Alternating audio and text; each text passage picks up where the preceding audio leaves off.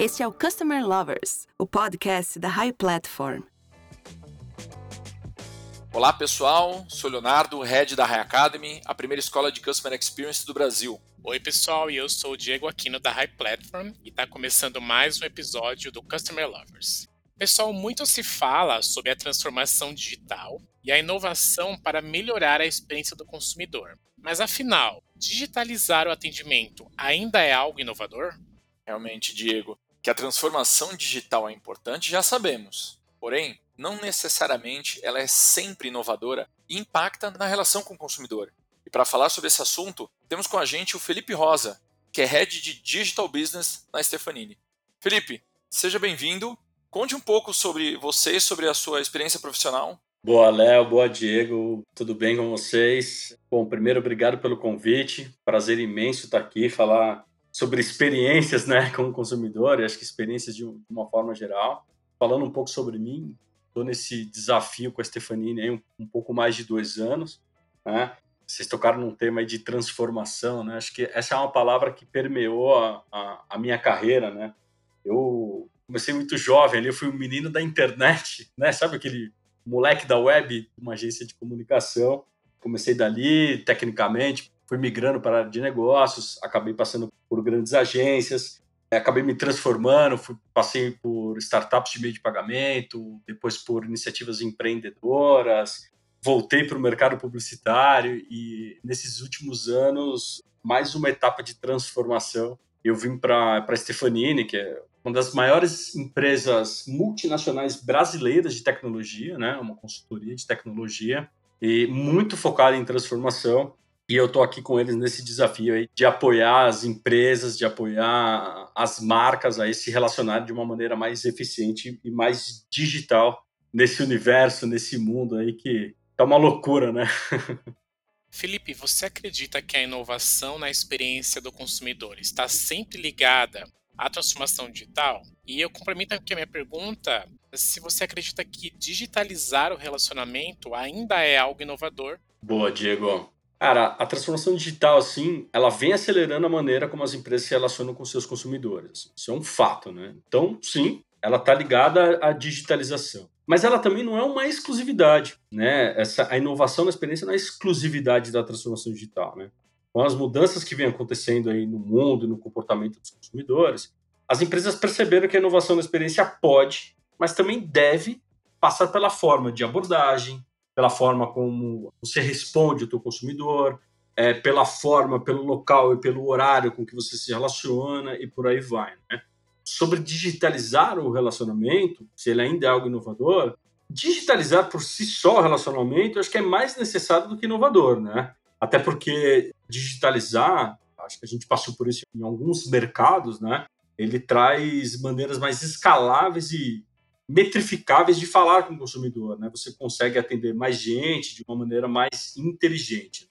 E sobre digital, o relacionamento, se ainda é algo inovador, né? Eu entendo que digital, digitalizar por si só o relacionamento é mais necessário do que inovador, né? Até porque a gente viveu isso em outros, em, outros mercados e essa digitalização ela traz maneiras mais escaláveis e metrificáveis de falar com, com, com o consumidor.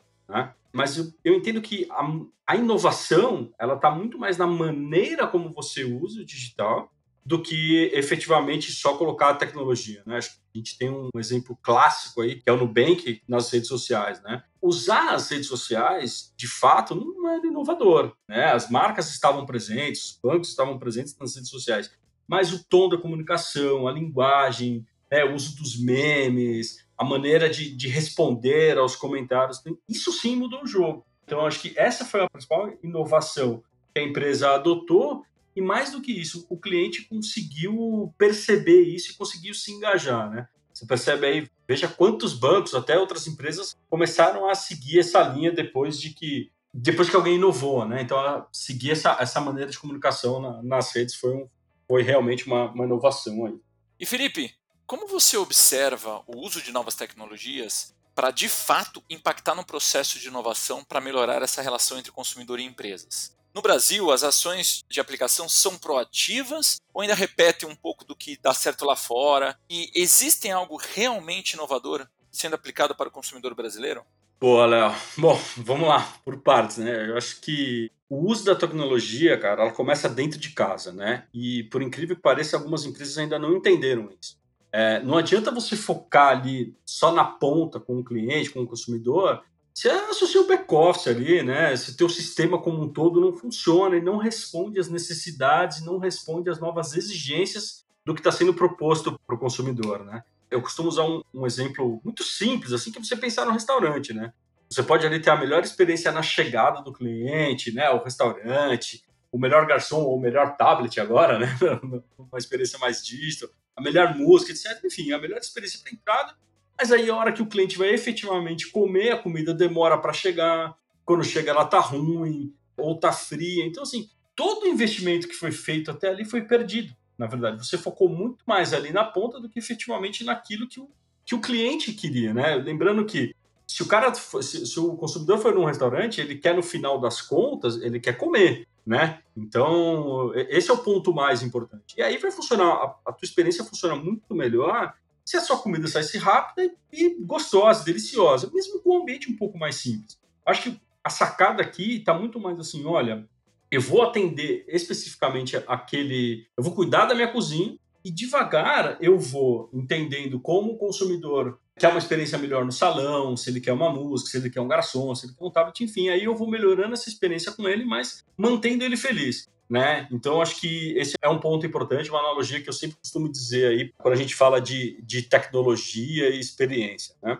Olhar principalmente para dentro de casa para poder prover a melhor experiência. Né? Quando a gente olha especificamente para a tecnologia, com relação ao tem aqui hoje, o que tem lá fora, a gente está num nível muito equilibrado com o resto do mundo. E aqui eu estou tirando a China dessa lista, tá? Mas o ponto é que, em alguns casos, a gente está até mais avançado, olhando especificamente para a tecnologia, né? Se você pegar, por exemplo, o sistema financeiro brasileiro, poucos países no mundo exigem tanto de tecnologia como o nosso sistema. Então, eu entendo que níveis de execução, de tecnologia, a gente está muito equiparado com o que tem ao redor do mundo. Até porque a globalização faz com que as tecnologias cheguem também muito rápido de um lugar para o outro, né?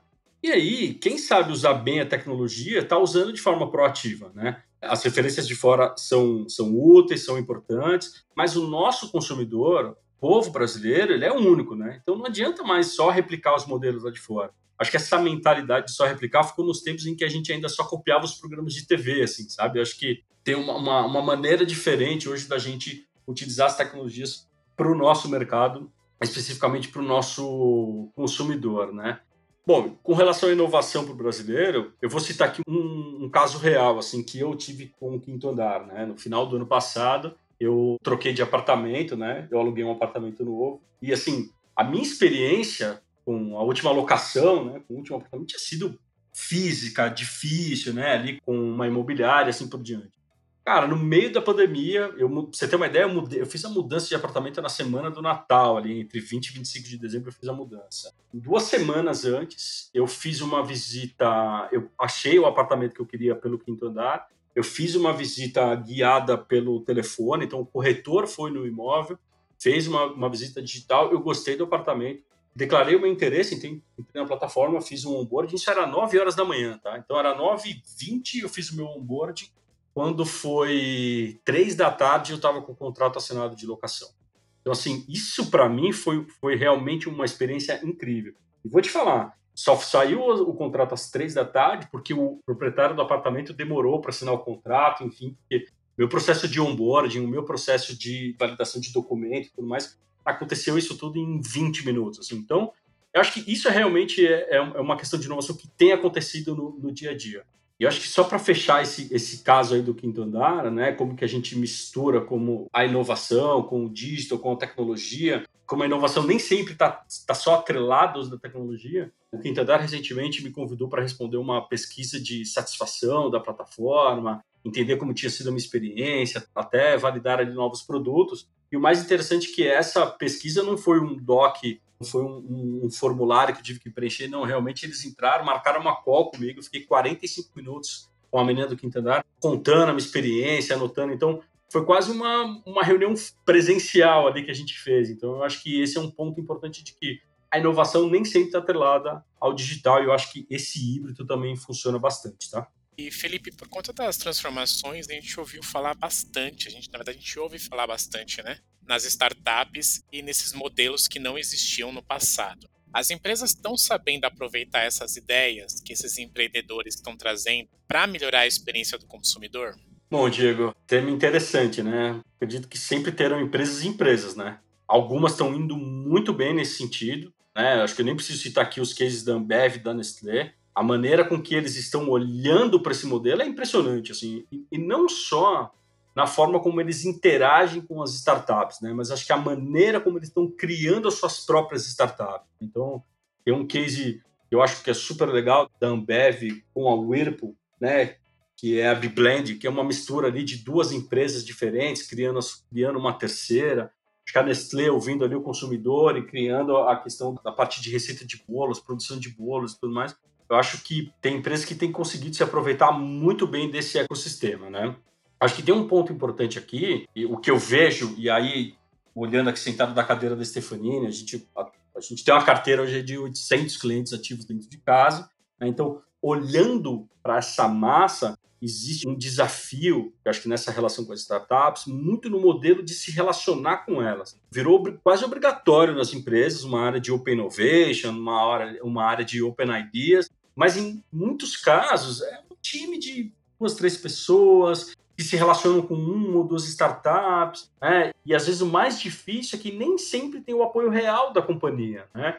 Então, assim, olha, eu preciso ter uma área de inovação, uma área de startups, eu preciso me relacionar com esse ecossistema, com essas empresas, mas fica ali, acaba ficando um pouco jogado essa história, né?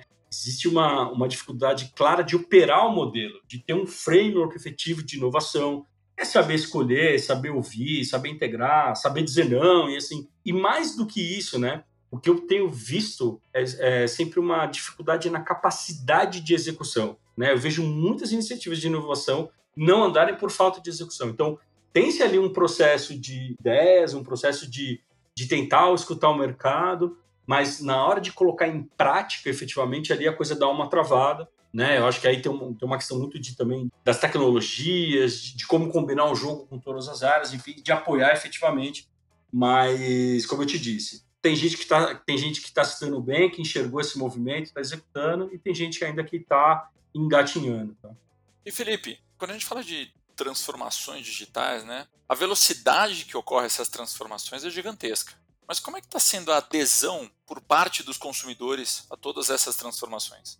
Olha, Léo, acho que varia de acordo com o serviço e com o produto, né? Se você levar em consideração que nós somos no Brasil hoje 200, mais de 200 milhões de pessoas, qualquer adesão aí, mesmo que baixa, é, já é bastante gente, né? Eu percebo assim, que as inovações mais orientadas a resolver problemas de verdade são as que mais ganham tração, assim, são as que mais têm ganhado destaque e têm crescido.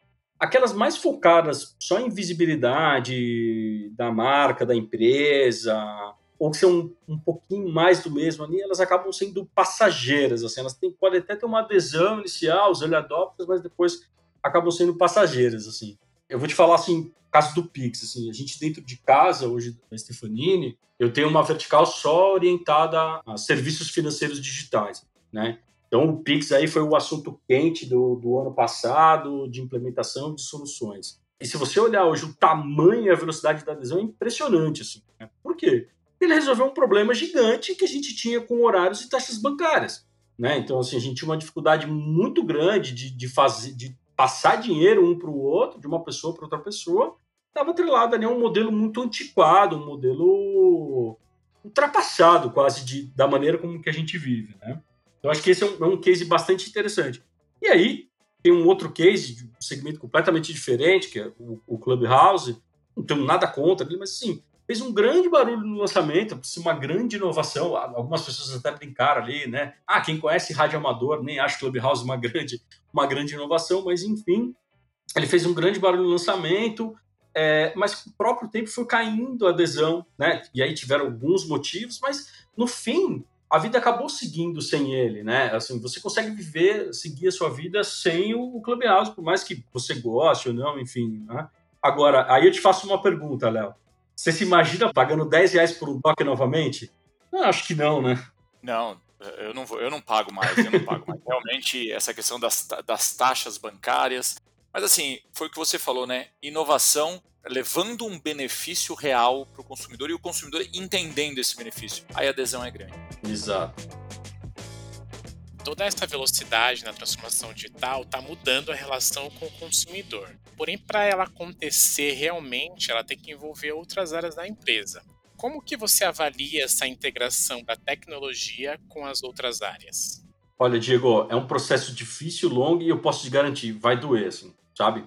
A integração entre as áreas da empresa é essencial, mas essa integração tecnológica, ela passa obrigatoriamente por pessoas. E é aí que é o ponto. É aí que a gente precisa mesmo começar a olhar e a gente passar por uma menos uma transformação digital e muito mais uma transformação cultural, assim, sabe? E isso são coisas que vou te falar, a Stefanini, você imagina que é uma empresa que nasceu core de TI, a essência de TI nos últimos nasceu há 30 e poucos anos atrás, viveu nessa essência de tecnologia durante 20 anos e nos últimos 10 passou efetivamente por um processo de transformação digital. Mas eu vou te falar, quem está dentro percebeu a transformação cultural.